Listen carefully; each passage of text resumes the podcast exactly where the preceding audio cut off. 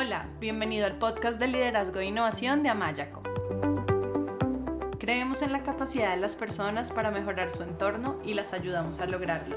Por eso, hemos creado un podcast diseñado para brindarte herramientas que te ayuden a crecer, desarrollar tu talento y a lograr los resultados que buscas en tu vida y tu trabajo.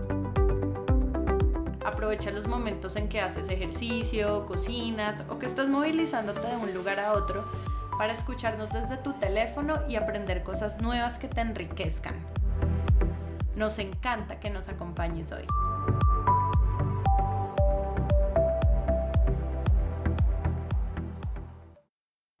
Hola, bienvenido al podcast de liderazgo e innovación de Amayaco. Yo soy Melanie Amaya, coach profesional certificada, y en el episodio de hoy, herramientas de coaching para alcanzar objetivos, parte 1, voy a brindarte herramientas que puedes empezar a utilizar desde ya para alcanzar los resultados que buscas en tu vida y en tu trabajo y para relacionarte con tu mente y emociones de manera más efectiva.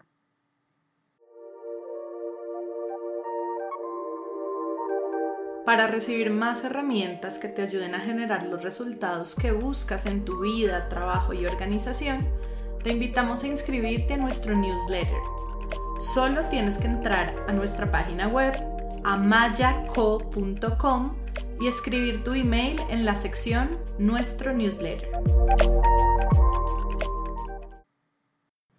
Y la razón por la que quiero compartir estas herramientas contigo es porque he visto su poder y he visto los cambios positivos que han producido tanto en mi vida como en la vida de otros.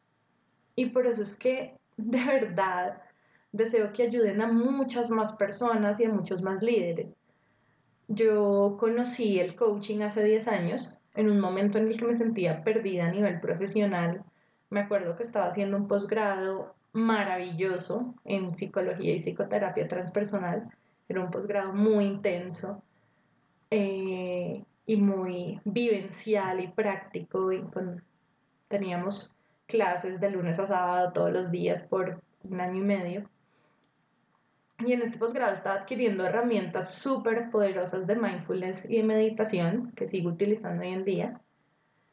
Sin embargo, como mi carrera de base era administración de empresas, yo me sentía en conflicto conmigo misma, ya que por un lado me encantaba y me sigue encantando el trabajo con las organizaciones, con equipos, con líderes, especialmente todo lo relacionado con desarrollo del talento humano y con aprendizaje organizacional.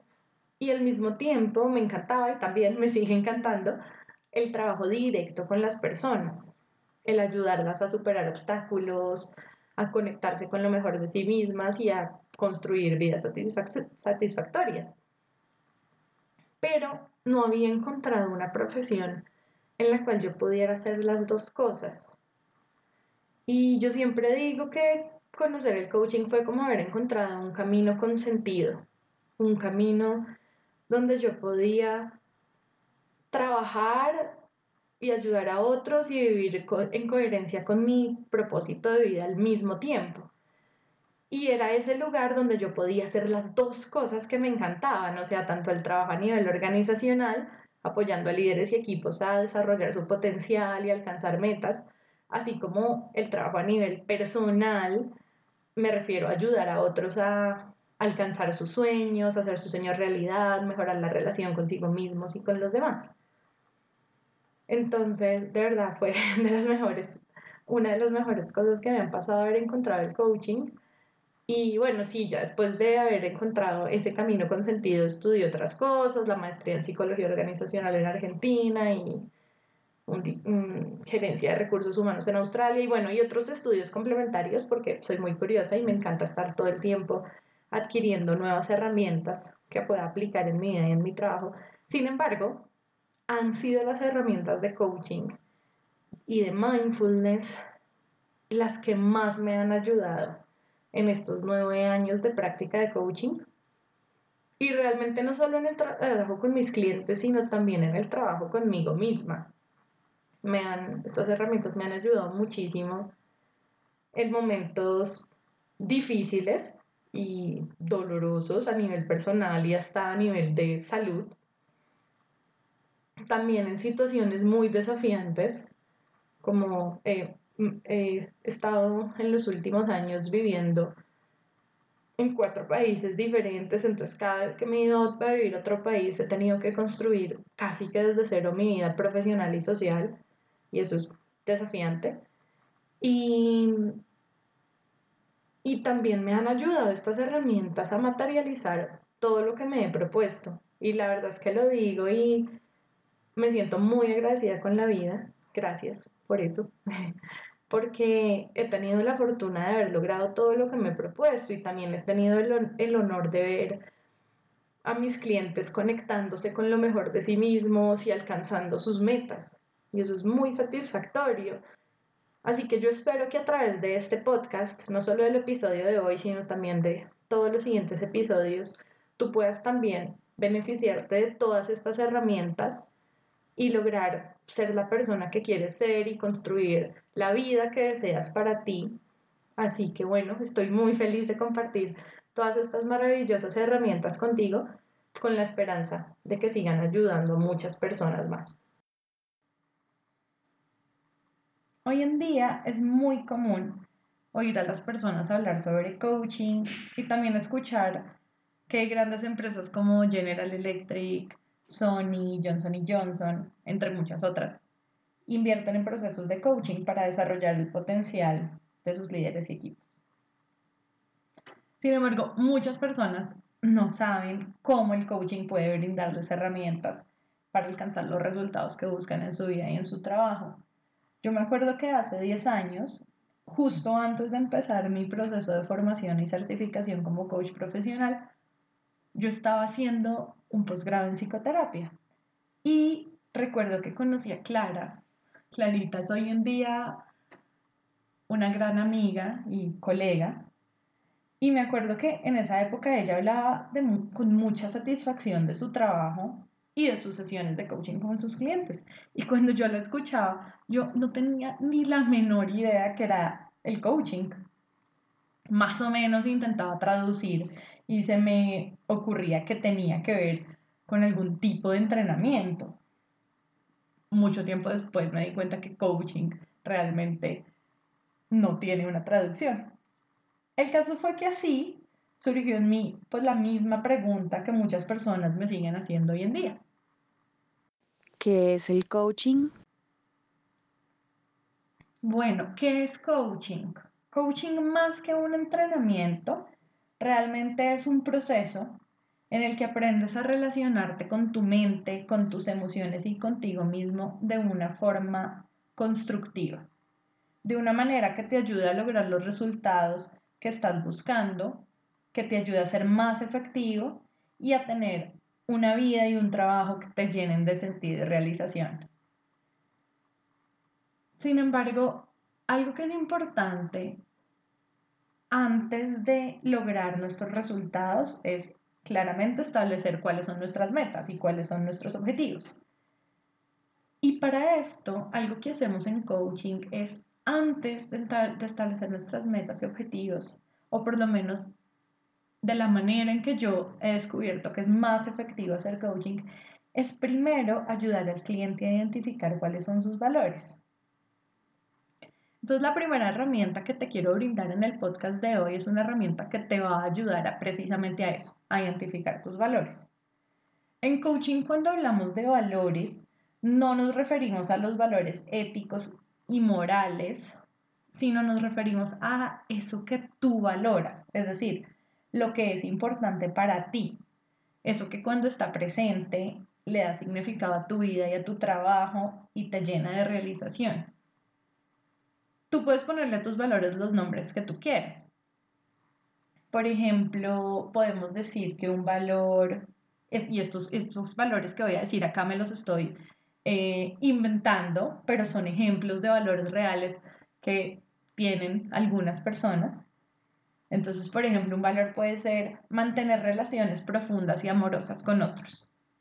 Otro valor puede ser tener un equilibrio entre vida y trabajo o ser un líder carismático e inspirador, o alimentar la dimensión espiritual. Mm, también pueden ser valores cuidar la salud física y mental o realizar un trabajo de manera innovadora y creativa o mantener espacios de comunicación con la naturaleza.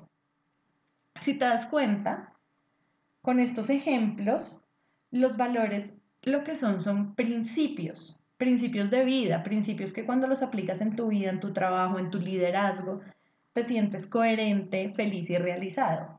Mientras que cuando tus acciones no están en coherencia con tus valores, te sientes perdido, insatisfecho o sientes que las cosas no fluyen o que no van por el camino correcto. Los valores de cada persona son diferentes, los que yo acabo de mencionar son solo ejemplos. Comparto algunos de sus valores. Eh, algunos de mis clientes también comparten algunos de sus valores, pero cada persona tiene valores diferentes. No es que hayan valores ni buenos ni malos. Lo importante es que tú puedas identificar cuáles son tus valores, ya que si estás buscando obtener determinados resultados o si estás buscando alcanzar ciertas metas, seguramente van a haber momentos en los que va a ser necesario salir de tu zona conocida o de tu zona de comodidad mm, y enfrentarte a pensamientos, a emociones, a actividades que no son precisamente placenteras, pero que sí son claves para lograr tus objetivos. Te doy un ejemplo para que este tema de los valores se haga más claro y también puedas identificar mejor por qué es tan importante definirlos antes de empezar un proceso de alcanzar metas.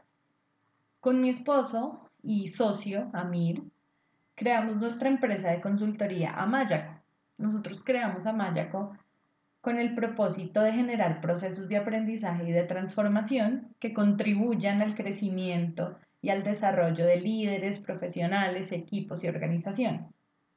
Este es un propósito que me inspira y trabajar por este objetivo me genera muchísima satisfacción. Sin embargo, eso pues no quiere decir que todas las actividades que llevo a cabo para que la empresa crezca me gustan.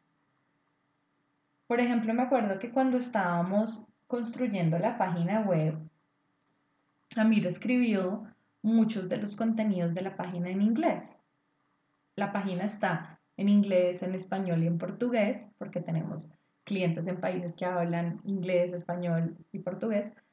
Y pues como él es australiano, hacía mucho más sentido que los escribiera en inglés y que yo los tradujera a español y a portugués. Y por más de que mi inglés sea bueno y que me gusten los idiomas, la verdad es que a mí me da muchísima pereza traducir, especialmente cuando encontraba muchas expresiones en inglés, esas expresiones que cuando tú las traduces a español o a portugués no hacen ningún sentido, la traducción literal.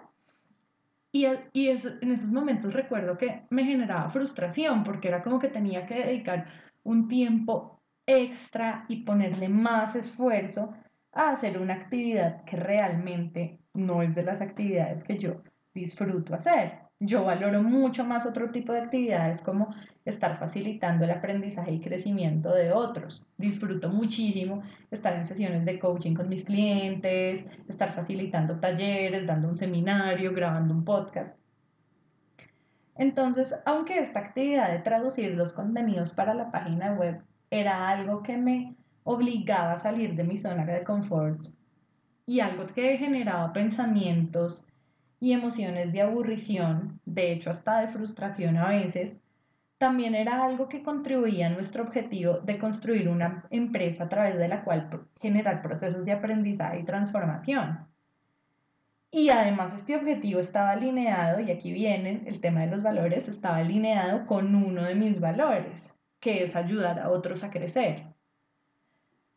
Entonces, cada vez que yo me sentaba al computador a traducir y sentía la pereza o la frustración en algunos casos, el recordar que lo que estaba haciendo me permitía vivir en coherencia con mis valores y que además contribuía a mi objetivo, pues me daba el impulso para seguir adelante a pesar de la pereza.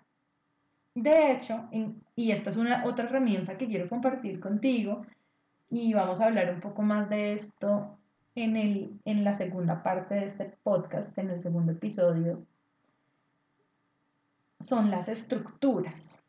¿Qué son las estructuras? Es una herramienta que utilizamos en coaching que nos ayuda a recordar nuestros objetivos, nuestros valores, nuestros compromisos, las acciones con las cuales nos hemos comprometido para alcanzar nuestros objetivos. Entonces, por ejemplo, en mi oficina yo tengo pegadas en la pared unas tarjetas donde escribí mis valores en relación al trabajo. Y cuando estaba traduciendo la página web, estas tarjetas las puse precisamente en esa época de construir la página web, cada vez que yo miraba las tarjetas y leía mis valores en relación al trabajo, sentía impulso de seguir adelante, sentía motivación. Y estas estructuras me ayudaban a mantener el foco. ¿Qué quiere decir todo esto? Que nuestros valores son como aquellos motores que nos van a dar impulso en los momentos en que enfrentemos situaciones difíciles o situaciones incómodas o no placenteras que se van a presentar cuando estamos alcanzando nuestros objetivos, porque alcanzar nuestros objetivos y enfrentarnos a nuevos desafíos implica salir de nuestra zona de comodidad. Así que van a haber momentos difíciles y no placenteros. Entonces, nuestros valores son un motor que nos va a motivar y nos va a impulsar a seguir adelante. Por eso es importante definir nuestros valores antes de iniciar un proceso de alcanzar determinadas metas o determinados objetivos. Por lo general, con mis clientes yo dedico toda una sesión a realizar ejercicios que les permiten descubrir sus valores y de hecho también a evaluar si están viviendo en coherencia con ellos y establecer acciones que les permitan llevar una vida en armonía con esos valores en las que se sientan más satisfechos y más motivados. Y esto también me gusta hacerlo en la mayoría de los casos, no siempre, antes de que los clientes establezcan sus objetivos, porque si el objetivo que uno trae al proceso está alineado con los valores, va a ser un objetivo en el que voy a encontrar muchísima más motivación mientras recorro el camino de alcanzar la meta. Entonces, bueno, estos ejercicios que yo hago con mis clientes eh, para ayudarles a descubrir sus valores, a evaluar si están viviendo en coherencia con ellos o no y establecer acciones que les generen más satisfacción, son complicados de realizar a través de un podcast y sin la ayuda de un coach profesional. Sin embargo, sí voy a compartir contigo una herramienta y unos ejercicios que tú puedes hacer por tu cuenta para descubrir tus valores. ¿Cuál es la herramienta? Es responder a unas preguntas. Son preguntas de reflexión que te van a ayudar a tomar conciencia de cuáles son esos principios, esos valores de tu vida. Entonces, lo que te recomiendo es pausar el podcast mientras respondes y escribes tus respuestas. Otra cosa que puedes hacer es volver a las preguntas, a las preguntas más tarde cuando sea un mejor momento para ti y por ahora seguir escuchando el resto del podcast y aprendiendo nuevas herramientas. También puedes encontrar la transcripción de todo el podcast en nuestro blog amayaco.com slash blog, donde están todas las preguntas y las herramientas. Así que puedes seguir escuchando ahorita el podcast y después volver a la transcripción y hacer el ejercicio.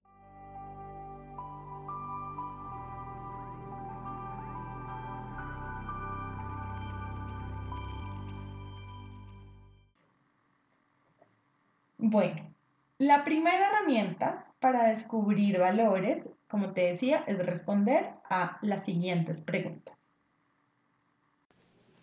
¿Qué es importante para mí sentir, tener y hacer en la vida y en el trabajo? ¿Cuáles son las cosas que yo más valoro en las diferentes dimensiones de mi vida? ¿Qué tipo de persona quiero ser?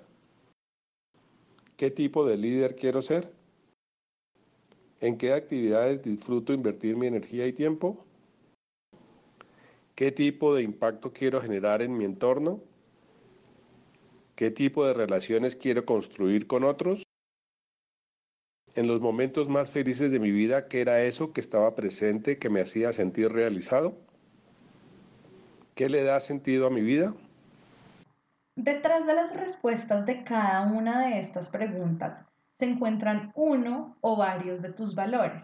Por ejemplo, Si en los momentos más felices de tu vida lo que estaba presente era sentirte libre de crear y decidir, puede que el valor para ti sea la libertad. O si, por ejemplo, respondiste que lo que más valoras en las diferentes dimensiones de tu vida es construir relaciones profundas en las que generas valor, puede que tus valores sean ayudar a otros, sentirte, sentirte útil o mantener relaciones profundas.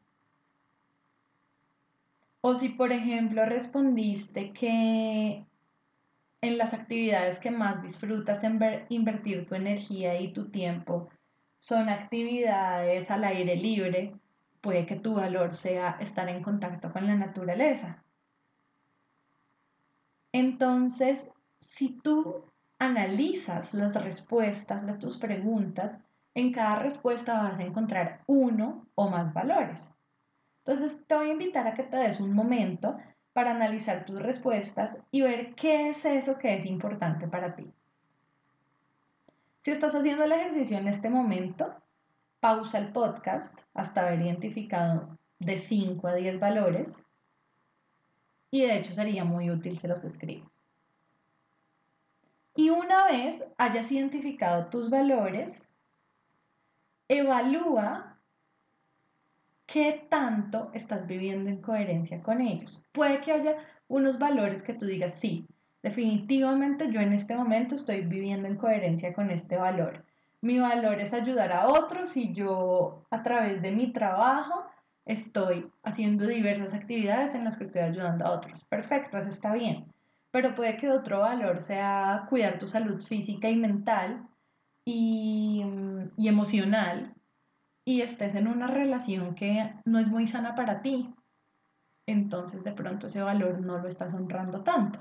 Entonces una vez hayas evaluado esto, cómo estás con cada uno de tus valores, la idea es que establezcas acciones que te permitan tener una vida más coherente con tus valores. Por ejemplo, nuevamente, digamos que tu valor es cuidar tu salud física y no estás comiendo saludable y no estás haciendo nada de ejercicio.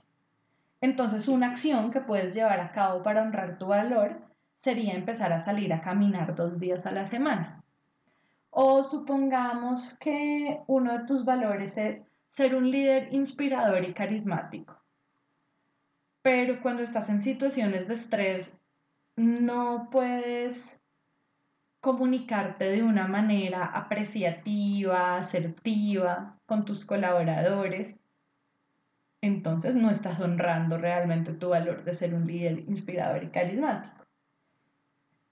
Entonces en ese caso puedes establecer una acción que sea aprender herramientas para el manejo del estrés o desarrollar la habilidad de la escucha activa, de la comunicación asertiva. Y una vez hayas establecido estas acciones, la idea es que desde ya comiences a ponerlas en práctica. Por lo menos que establezcas una acción para cada uno de esos valores que no estás honrando. Entonces, como te decía anteriormente, cuando tenemos claro cuáles son nuestros valores, fijar metas se hace más fácil, porque la idea es fijar metas que estén en coherencia con estos valores. Otro ejemplo, digamos que mi valor nuevamente es ser un líder carismático e inspirador. Y uno de mis objetivos es desarrollar la habilidad de escuchar activamente. Puede que como líder yo tenga muchas otras habilidades desarrolladas, como por ejemplo ser un pensador estratégico o ser decidido y visionario, pero que hasta este momento no tenga tan desarrollada la competencia de escuchar activamente. Y está bien, no todos los líderes tienen desarrolladas las mismas competencias o fortalezas. Sin embargo, entre yo más competencias de liderazgo desarrolle, pues voy a ser un líder integral. En el proceso de alcanzar mi objetivo, este objetivo del ejemplo de escuchar activamente o desarrollar la competencia de la escucha activa, con seguridad tendré que salir de mi zona de confort. Y eso no va a ser placentero. Pero si al hacerlo yo tengo presente que con estas acciones estoy viviendo en coherencia con mi valor de ser un líder carismático e inspirador, entonces va a ser mucho más fácil seguir adelante y enfrentar los obstáculos y los momentos difíciles e incómodos que enfrente mientras estoy alcanzando mi objetivo. En este caso, desarrollar la escucha activa. Una vez las personas han establecido sus valores, por lo general siempre me hacen una pregunta que es la siguiente. ¿Cuál es la diferencia entre un valor y un objetivo?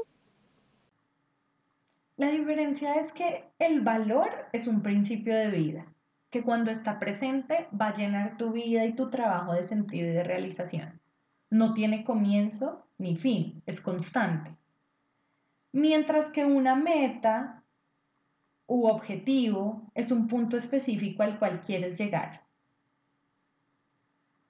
Ser un líder carismático e inspirador es un principio, que en el caso del ejemplo va a ser como una brújula que dirige el camino del líder por siempre. Mientras que desarrollar una competencia específica, sí, probablemente va a tomar tiempo, pero una vez se desarrolle la competencia, el objetivo se ha cumplido.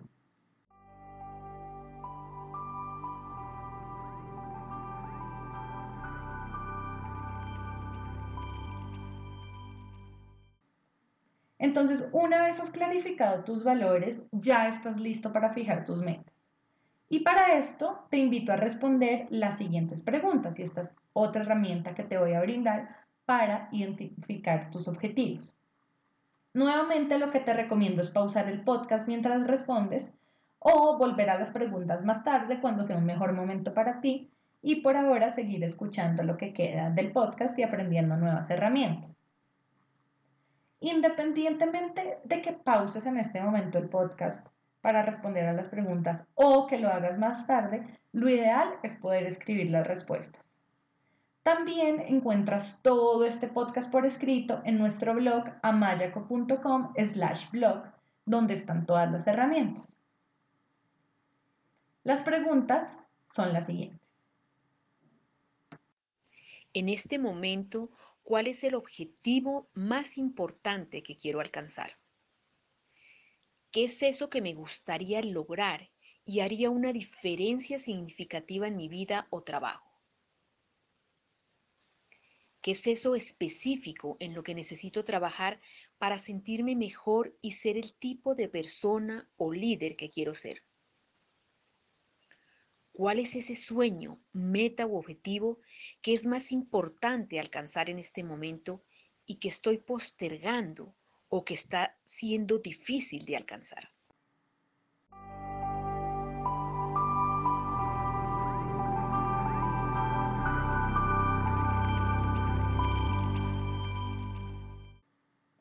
Otro ejercicio que te ayudará a definir tus metas y a priorizar tus objetivos lo encuentras en nuestra página web, se llama La Rueda de la Vida.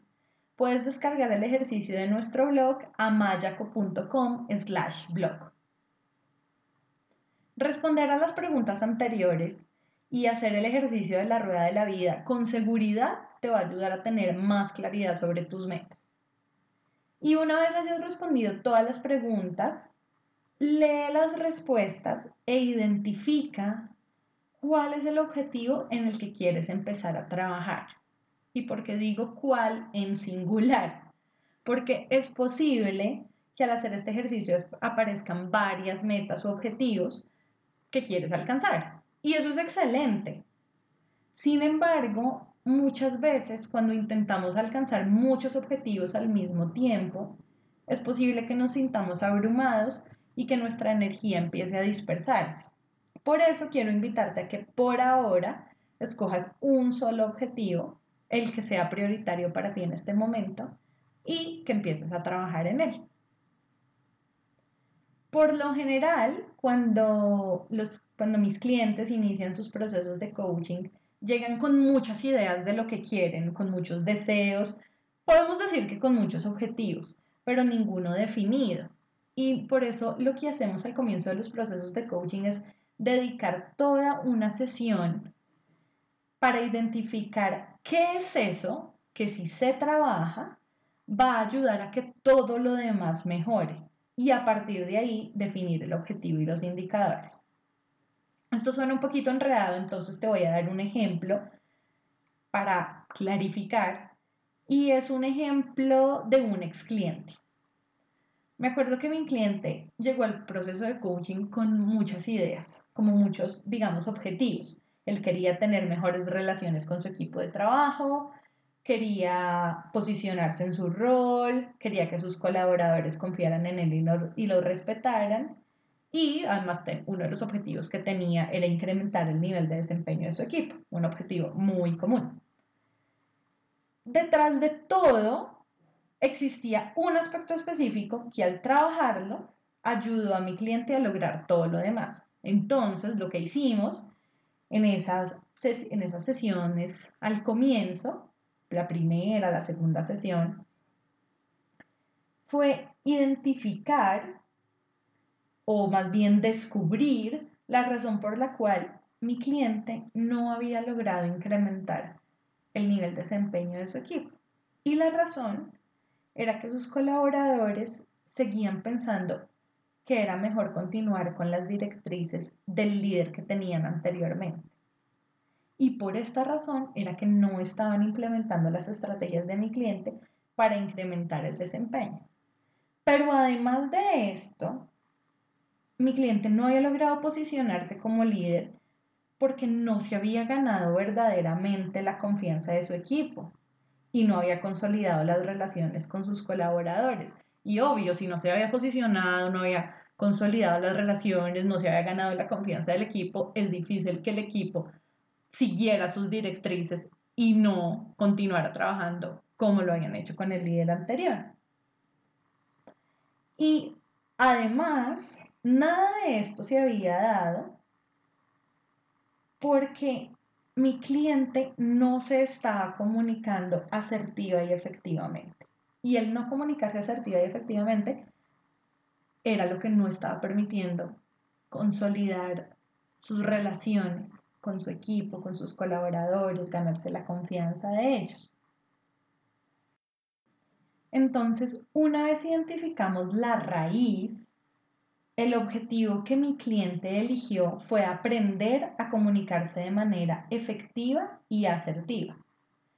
De hecho, cuando alcanzó su objetivo, las relaciones con sus colaboradores mejoraron, se ganó la confianza de su equipo y una vez se ganó la confianza de su equipo, sus colaboradores implementaron las estrategias que él traía para incrementar el desempeño y efectivamente el desempeño se elevó, se incrementó. Entonces es muy importante identificar cuál es la raíz, qué es eso que si trabajo va a mejorar todo lo demás. En los procesos de coaching utilizamos algunas veces evaluaciones o assessments que nos permiten identificar lo que está sucediendo u otras veces al inicio del proceso lo que hacemos es indagar hasta llegar a la raíz del, asunto.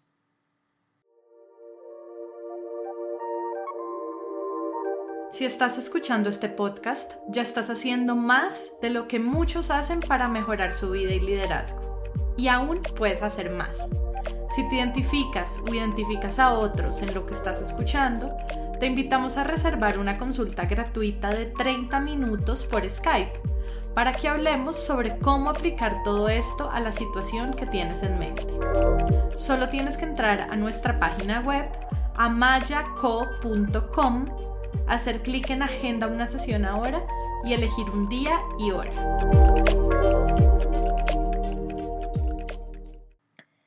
Este ejemplo es precisamente solo un ejemplo, no quiere decir que en todos los casos de problemas en el rendimiento o en el desempeño, la causa o la raíz del asunto sea el misma, no, cada líder necesita trabajar cosas diferentes y por eso es importante que cada persona haga el proceso de reflexión para identificar qué es eso que si trabaja va a impactar positivamente todo lo demás, la como, como dije anteriormente, la raíz del asunto.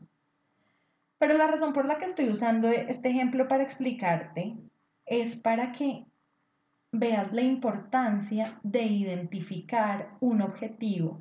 Es decir, de determinar lo que es prioritario para ti, enfocarte en una meta en este momento y una vez establezcas tu objetivo específico, establecer también indicadores que te permitan medir tus avances y ver si has alcanzado tu meta. Los indicadores son precisamente eso, son aquello que te va a mostrar que has cumplido tu objetivo, que llegaste al lugar al que querías estar. Entonces, para priorizar y elegir un objetivo adecuado, hay ciertas preguntas de autorreflexión que puedes hacerte.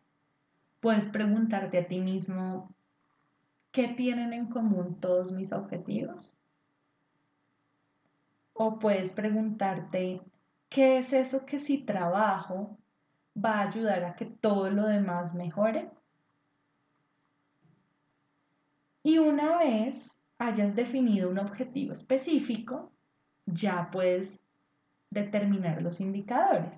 Y para determinar los indicadores, puedes preguntarte a ti mismo, ¿qué me va a indicar que alcancé mi objetivo?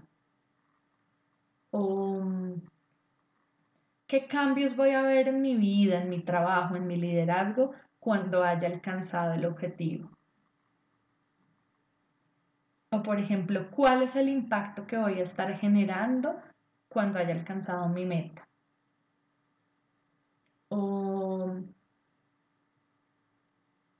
¿Qué voy a hacer, tener, hacer, sentir cuando tenga los resultados que busco? ¿Sí? Todas estas preguntas te ayudan a, precisamente a observar los cambios y las cosas nuevas o diferentes que van a estar pasando en tu vida que te van a indicar que has alcanzado tu objetivo. Entonces, durante este podcast y en los siguientes episodios, te vamos a dar más herramientas que te ayuden a alcanzar ese resultado que estás buscando. Pero antes de seguir avanzando, considero que es muy importante entender cómo funciona nuestra mente y por qué para lograr los resultados que queremos y que aún no hemos logrado alcanzar, necesitamos relacionarnos con nuestra mente y emociones de manera más efectiva. ¿Qué sucede? Generalmente, cuando queremos alcanzar un resultado diferente, cambiamos nuestras acciones. Sin embargo, este cambio de comportamiento no siempre nos lleva a alcanzar el resultado deseado o no generamos cambios reales y sostenibles en el largo plazo. ¿Por qué sucede esto? Para ilustrarlo, voy a darte un ejemplo de otro cliente es un cliente que tuve hace ocho años. Se parecen algunas cosas del el objetivo porque trabajo mucho con líderes y con equipos.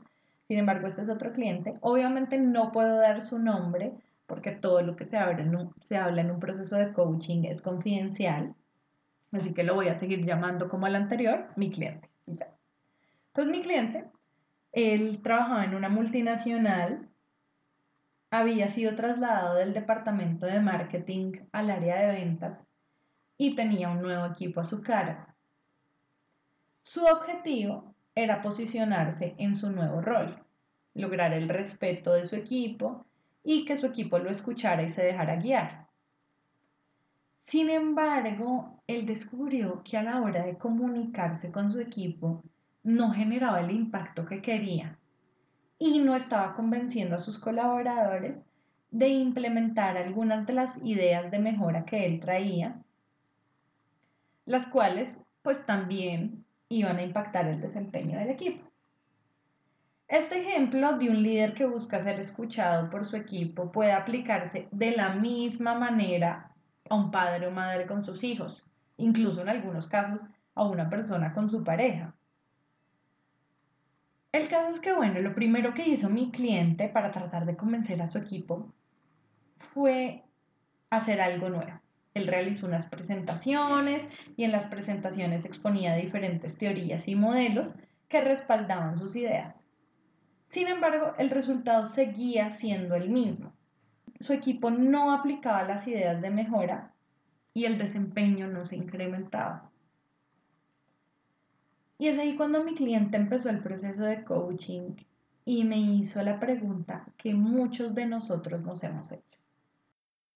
¿Por qué está siendo difícil alcanzar el objetivo que busco? Resulta que muchas veces cambiar únicamente nuestras acciones no es suficiente. Porque nuestra mente guarda en el inconsciente creencias que nos limitan. Y tú te preguntarás, ¿qué tienen que ver las creencias con los resultados? Tienen todo que ver. Te lo voy a explicar continuando con el mismo ejemplo. En la mente de mi cliente habían creencias de las cuales él no era consciente y las cuales le estaban generando mucha inseguridad al comunicarse con su equipo. Esta inseguridad tenía un impacto negativo en su comunicación, ya que al sentirse ansioso o nervioso, no podía expresarse con firmeza, ni exponer sus argumentos con seguridad. Como resultado, mi cliente no generaba el impacto necesario para posicionarse frente a su equipo y para convencer a sus colaboradores de implementar las mejoras necesarias para incrementar el desempeño. ¿Qué quiere decir esto? Esto quiere decir que nuestros pensamientos, creencias o suposiciones, muchas veces inconscientes, generan diferentes emociones en nosotros. Y a su vez, cómo nos sentimos se va a ver reflejado en nuestras acciones.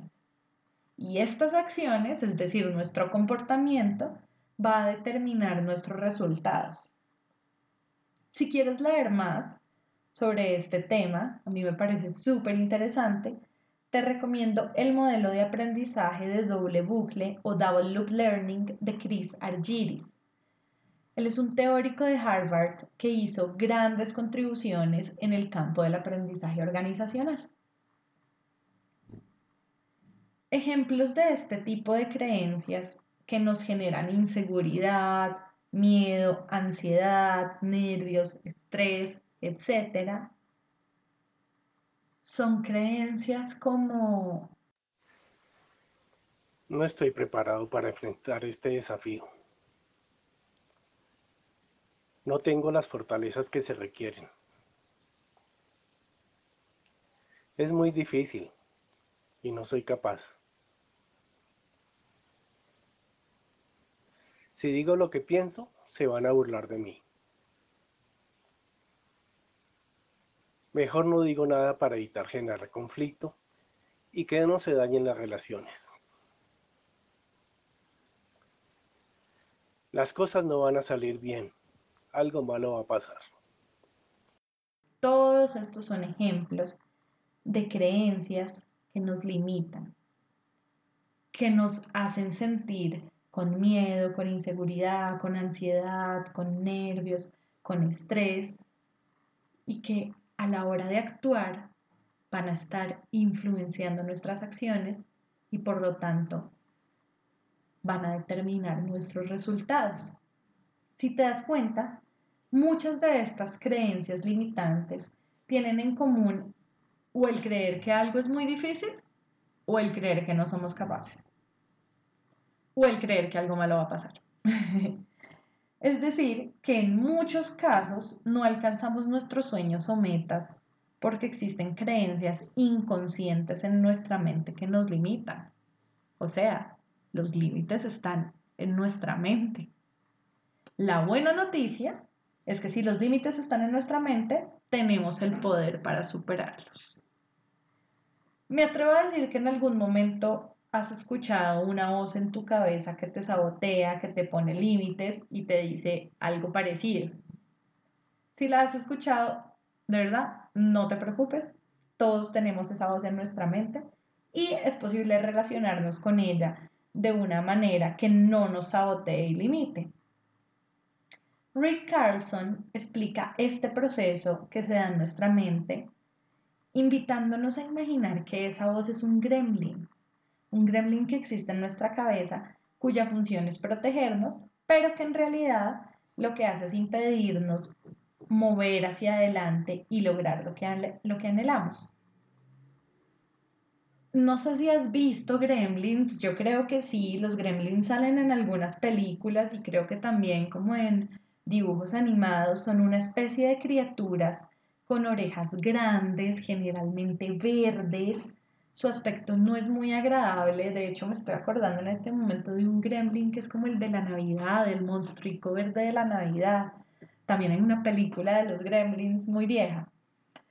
Bueno, el caso es que así como su aspecto no es muy agradable, pues sus mensajes en nuestra cabeza tampoco lo son.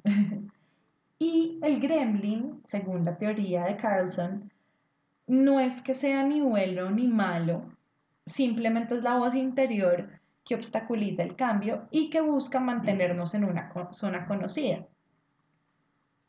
Esta voz, que es la voz que nos limita, que nos sabotea, aparece con más fuerza cuando queremos hacer cambios significativos en nuestra vida, cuando estamos enfrentando nuevos desafíos y necesitamos salir de nuestra zona conocida o de nuestra zona de comodidad.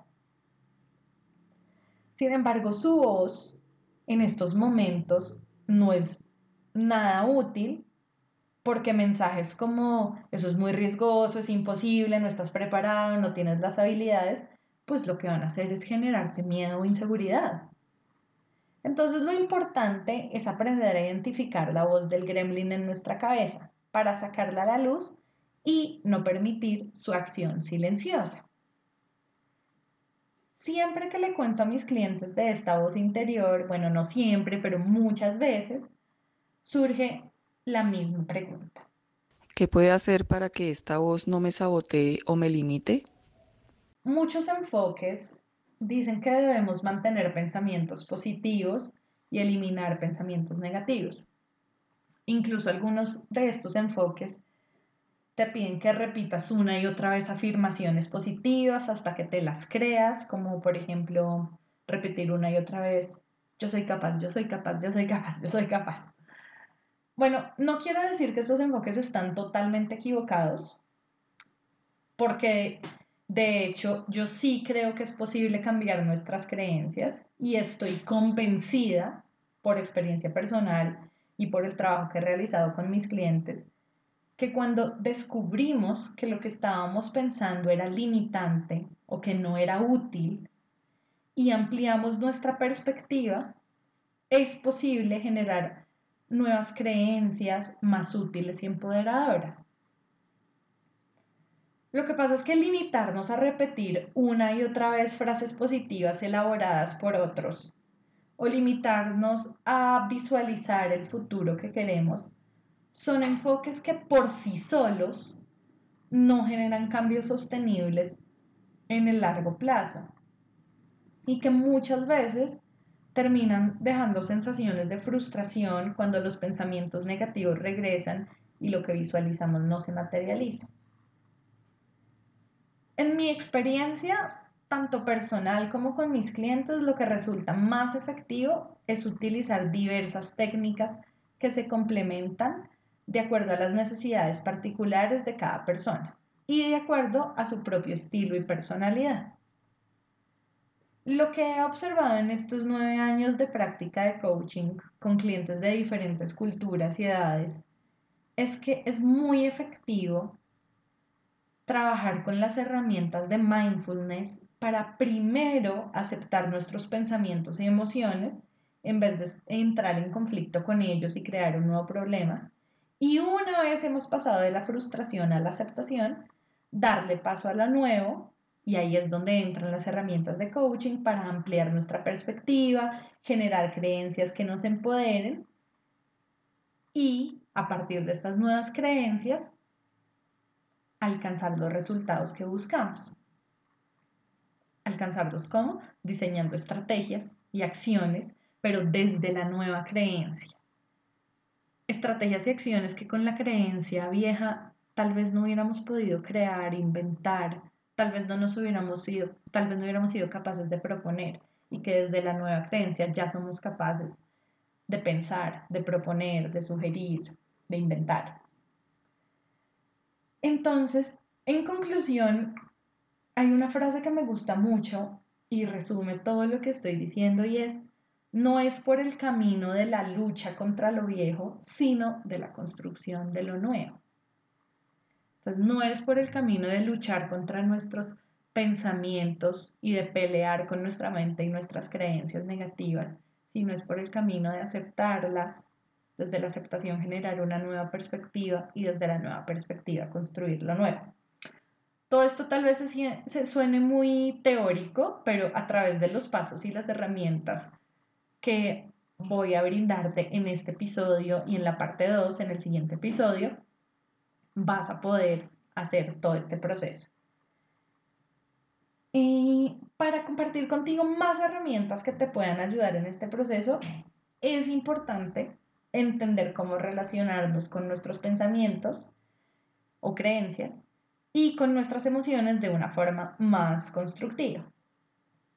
¿Qué pasa? La tendencia natural es tratar de eliminar la voz interna que nos sabotea, es decir, tratar de deshacerse de los pensamientos o creencias que nos generan miedo o inseguridad o ansiedad o estrés, etc. Sin embargo, te voy a invitar a que imagines por un momento que tu mente tiene vida propia y que estás intentando deshacerte de tus pensamientos. Lo natural, cuando nosotros percibimos que alguien quiere eliminarnos, es que nos sintamos atacados y que intentemos defendernos. Bueno, de igual manera actúa tu mente. ¿Qué quiere decir esto? Que si tú juzgas tus pensamientos como malos, peleas con ellos o intentas eliminarlos o ignorarlos, tu mente se va a poner a la defensiva, va a tratar de llamar la atención y esa voz interior saboteadora se va a sentir atacada. ¿Y qué va a hacer? Va a atacar con más fuerza. Como dijo el famoso psicólogo Carl Jung, a lo que te resistes, persiste. Entonces tú puedes engancharte en una conversación sin fin con tu mente. Ella siempre va a tener argumentos para convencerte de que lo que piensas es real. Sin embargo, como dice el dicho, para pelear se necesitan dos. Así que algo más proactivo y menos reactivo que puedes hacer es relacionarte con tu mente de una manera distinta. Vamos a hacer un ejercicio, ¿vale? Entonces te invito a que cierres tus ojos por un momento y te imagines un elefante verde gigante del tamaño de la Torre Eiffel, que con su pata gigante está aplastando el lugar donde te encuentras en este momento. ¿Listo? Ok, ahora abre los ojos. Sigues ahí, ¿cierto? Ningún elefante verde gigante te aplastó. Ok, esto quiere decir que los pensamientos son solamente ideas en tu cabeza, palabras, voces, mensajes, procesos mentales, pero que no necesariamente son la realidad. Son mensajes, palabras que tu mente produce no son lo que está sucediendo. La realidad está en el presente. Y si en este momento no hay ningún elefante verde aplastándote, por más que lo hayas pensado e imaginado, quiere decir que tus pensamientos no son la realidad. Te voy a dar un ejemplo personal, un ejemplo que a mí me ha ayudado muchísimo. Con mi esposo y socio, Amir, viajamos muchísimo. Viajamos muchísimo porque, bueno, a los dos nos encanta viajar, somos de nacionalidades diferentes, tenemos amigos y familia regados por todo el mundo, como hoy en día la mayoría de las personas. Y pues hemos vivido y trabajado en diferentes países. Y viajar es algo que valoramos. Nuevamente estamos hablando de los, de los valores porque valoramos ver lugares nuevos, interactuar con diferentes culturas y también visitar a nuestra familia y amigos en diferentes lugares. Y hace menos de un año tuvimos un accidente muy feo viajando de Río de Janeiro a Sao Paulo. Nosotros siempre fuimos en, en, el, estuvimos viviendo un año en Río de Janeiro y en el año que estuvimos viviendo allá, Em, siempre viajamos a Sao Paulo en avión. Fuimos como unas cinco veces a Sao Paulo porque mi hermano vive allá. Y solo una vez, que era el cumpleaños de mi hermano, y íbamos a ir de sorpresa a festejar su cumpleaños con él, nos dio disque por viajar en bus, en el bus de la medianoche. Y como la mitad del recorrido, el bus empezó a tambalearse fuertísimo de un lado a otro. Después el bus se volcó y volcado empezó a deslizarse por toda la carretera. La verdad es que sí fue una situación que puso nuestra vida en riesgo. De hecho, tristemente, varios pasajeros quedaron gravemente heridos. Gracias a Dios a nosotros no nos pasó nada. Y antes del accidente yo siempre me sentía muy tranquila antes de viajar. De hecho, montar en avión nunca me había generado tensión, pero para nada. Antes disfrutaba mucho montarme en los aviones y era algo que yo, pues en los últimos, no sé, siete años hago con mucha frecuencia, viajo mucho en avión. Y después del accidente, me di cuenta que cada vez que iba a viajar, y como la mayoría, el 99% de las veces viajo en avión, que cada vez que iba a viajar y estaba en el avión y sentía un movimiento fuerte que me recordaba el movimiento del accidente, especialmente cuando el avión está atravesando una turbulencia, ese movimiento, ese tambalearse de un lado a otro, eso me recordaba mucho la sensación física del bus tambaleándose de un lado a otro. Y en esos momentos mis manos me empezaban a sudar y el corazón se me ponía rápido. Y empezaban a llegar a mi mente mensajes saboteadores, y aquí estamos hablando de los pensamientos negativos, las creencias limitantes, las voces que sabotean. Mensajes saboteadores como nos vamos a accidentar, ¿sí? Era como una alarma interna, una voz de peligro, nos vamos a accidentar. ¿Qué tiene que ver todo este ejemplo del accidente con alcanzar objetivos? Bueno, como te comentaba, para mí viajar y conocer nuevos lugares es un valor, algo que yo valoro, que es importante para mí en la vida, una actividad que es importante mantener. Y cada vez que viajo, cada viaje específico, cada vez que viajo de un lugar específico a otro, estoy buscando cumplir con un objetivo. El objetivo puede ser viajar a facilitar un taller, a dar una conferencia, reunirme con un cliente, o pueden ser cosas de placer como conocer un lugar específico, descansar, tomar vacaciones, visitar la familia de amigos o irme a vivir a un nuevo lugar. Sin embargo, si yo permito que el miedo causado por los pensamientos de nos vamos a accidentar me controle, no podría vivir en coherencia con mi valor ni cumplir mis objetivos. Es por esto que quiero compartir contigo las herramientas de mindfulness que tanto a mí como a mis clientes me han ayudado a relacionarme con mi mente y con mis emociones de manera más efectiva, que me permiten seguir adelante cumpliendo mis objetivos y honrando mis valores a pesar de que mi mente produzca pensamientos saboteadores y que sienta emociones incómodas. Entonces lo que yo hago ahora cada vez que me subo a un avión y siento una turbulencia fuerte es que me hablo a mí misma y me digo a mí misma lo siguiente. Los pensamientos son solo pensamientos. Que yo esté pensando que nos vamos a accidentar no quiere decir que sea la realidad. Es solo una idea en mi cabeza y no es lo que está pasando en este momento. Estoy sintiéndome nerviosa, es normal, lo acepto, y mientras me digo todo esto, respiro profundo, concentro la atención en las sensaciones corporales en mi cuerpo, como por ejemplo en mi corazón latiendo rápido, y me permito sentir esa sensación, la acepto, no peleo contra ella, la acepto y la dejo pasar. Esto es algo que se puede hacer en muchas situaciones en la vida. La otra vez, la otra vez, ¿no? La otra vez hace como ocho años, eh, tenía que dar una conferencia para Bayer, la empresa farmacéutica, y el auditorio tenía como unas 400 personas más o menos. Yo estaba nerviosa antes, 400 personas es mucho. Y nuevamente, el decirme, los pensamientos son solo pensamientos.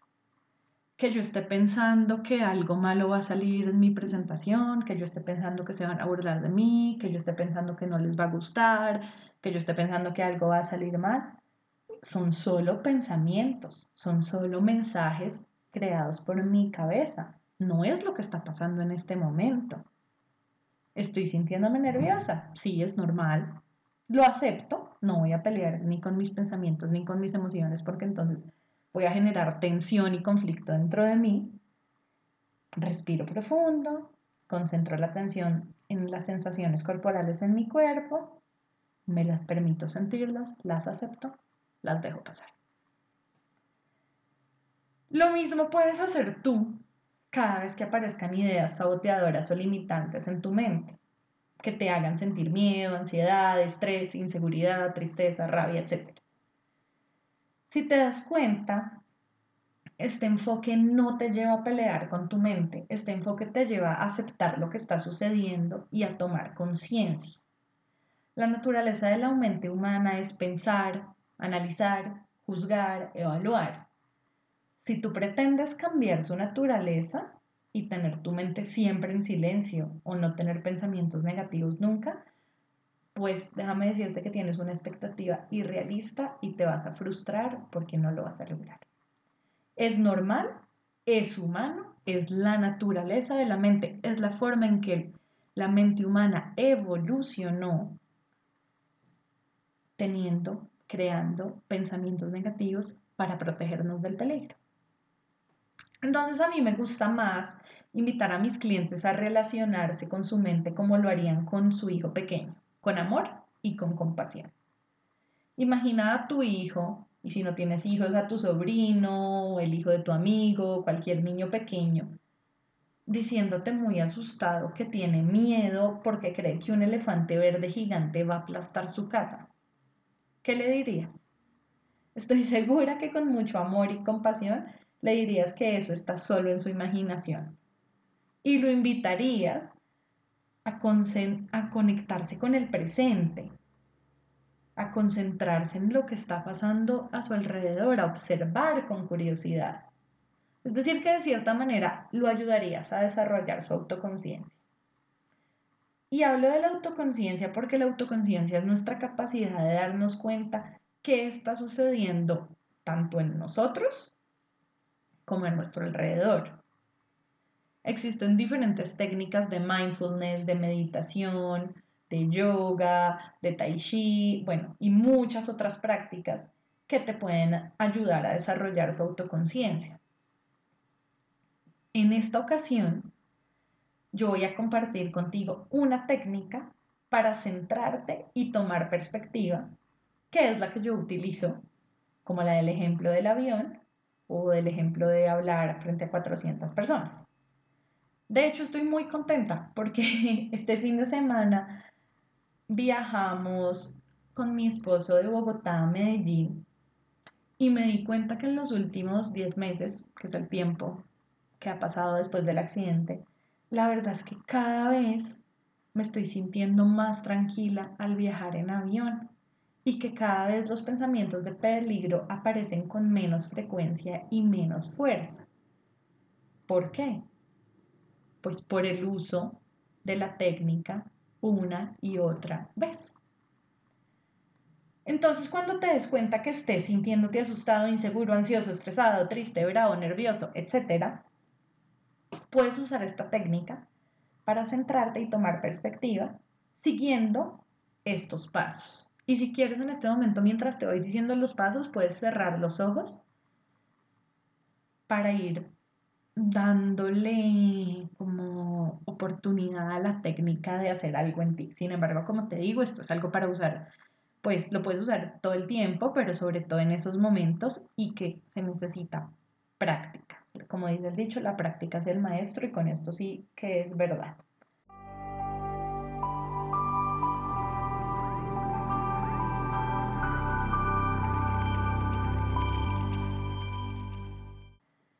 Entonces te invito a que cierres tus ojos, a que comiences a respirar profundo, a que apoyes tus pies en el piso y sientes el contacto. Siente el contacto de tus pies con la superficie. Y también siente cómo está tu cuerpo. Obsérvalo, siéntelo, sientes las sensaciones en tu cuerpo. Y mientras sigues respirando profundo, observa qué está pasando en tu mente. Y si identificas algún pensamiento negativo creencias limitantes como esto no está sirviendo para nada, no puedo hacerlo, esto es muy difícil o cualquier otro tipo de pensamiento, puedes decirte a ti mismo alguna de las siguientes frases. Mi mente está pensando. Gracias, mente. Mis pensamientos son solo palabras en mi mente.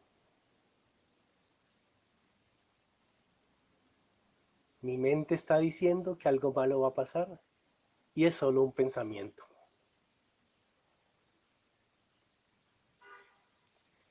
Mi mente está diciendo que no soy capaz y es solo un pensamiento.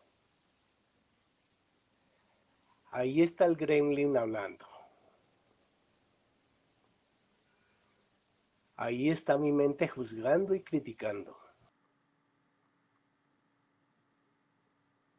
O puedes decirte a ti mismo cualquier frase de la forma que haga más sentido para ti, que te permita recordar que tus pensamientos son solo pensamientos. Es una frase en la que te digas eso a ti mismo.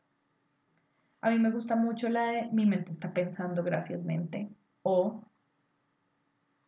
mi pensamiento es solo un pensamiento. Pero puedes utilizar cualquiera de estas que tú sientas que te sirva más. Existe una metáfora que ha sido muy usada y me gusta mucho y es la de imaginar que tú eres el cielo y que tus pensamientos son las nubes que pasan. Me gusta mucho esta metáfora porque implica que tú no eres las nubes, porque las nubes vienen y van.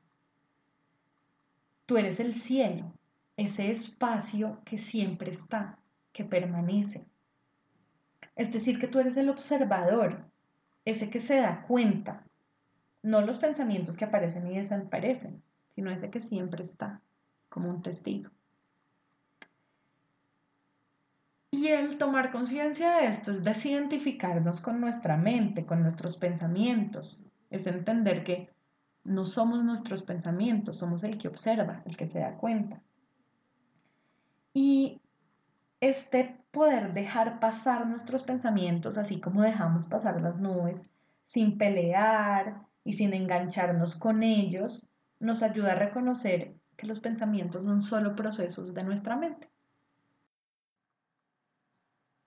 En resumen, en el episodio de hoy, herramientas de coaching para alcanzar objetivos, parte 1, compartimos herramientas para identificar valores y establecer objetivos y también para relacionarte con tu mente y emociones de manera más efectiva.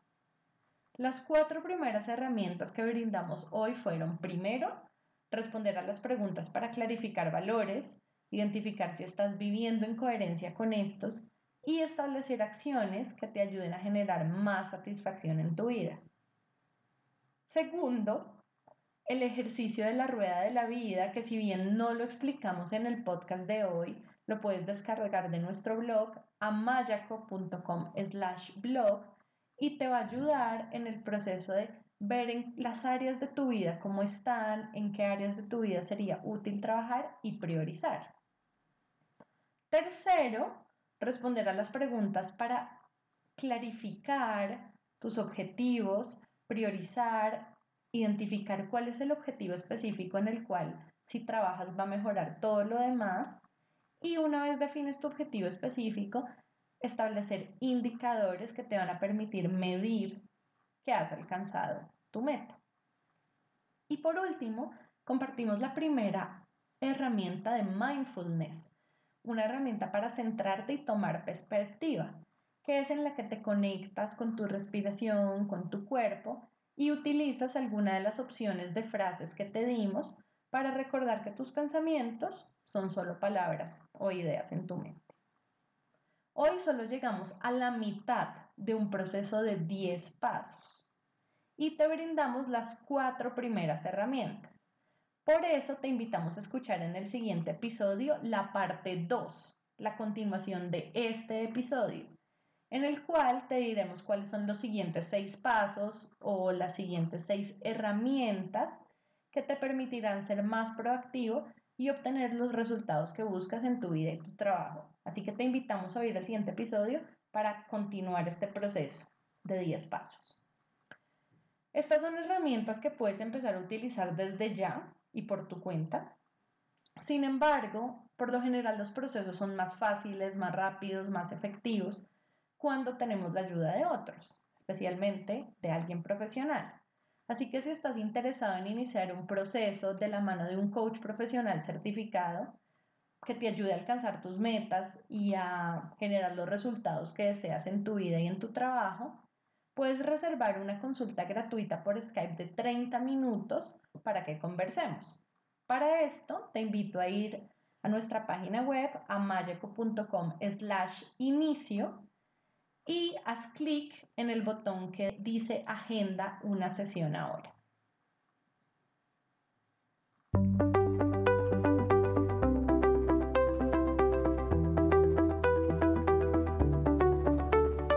Gracias por acompañarnos en el episodio de hoy. Esperamos que te haya gustado. Si quieres que más personas se beneficien con este podcast, te agradecemos que lo compartas con otros y que dejes una reseña de una a cinco estrellas en la plataforma desde la cual lo estás escuchando. Si quieres seguir aprendiendo, te invitamos a escuchar nuestro podcast, a leer nuestros artículos y a inscribirte a nuestro newsletter en el blog de Amayaco, amayaco.com slash blog. Tu opinión es muy importante para nosotros. Cuéntanos qué te ha gustado y qué quieres escuchar dejando tus comentarios en el blog de Amayaco.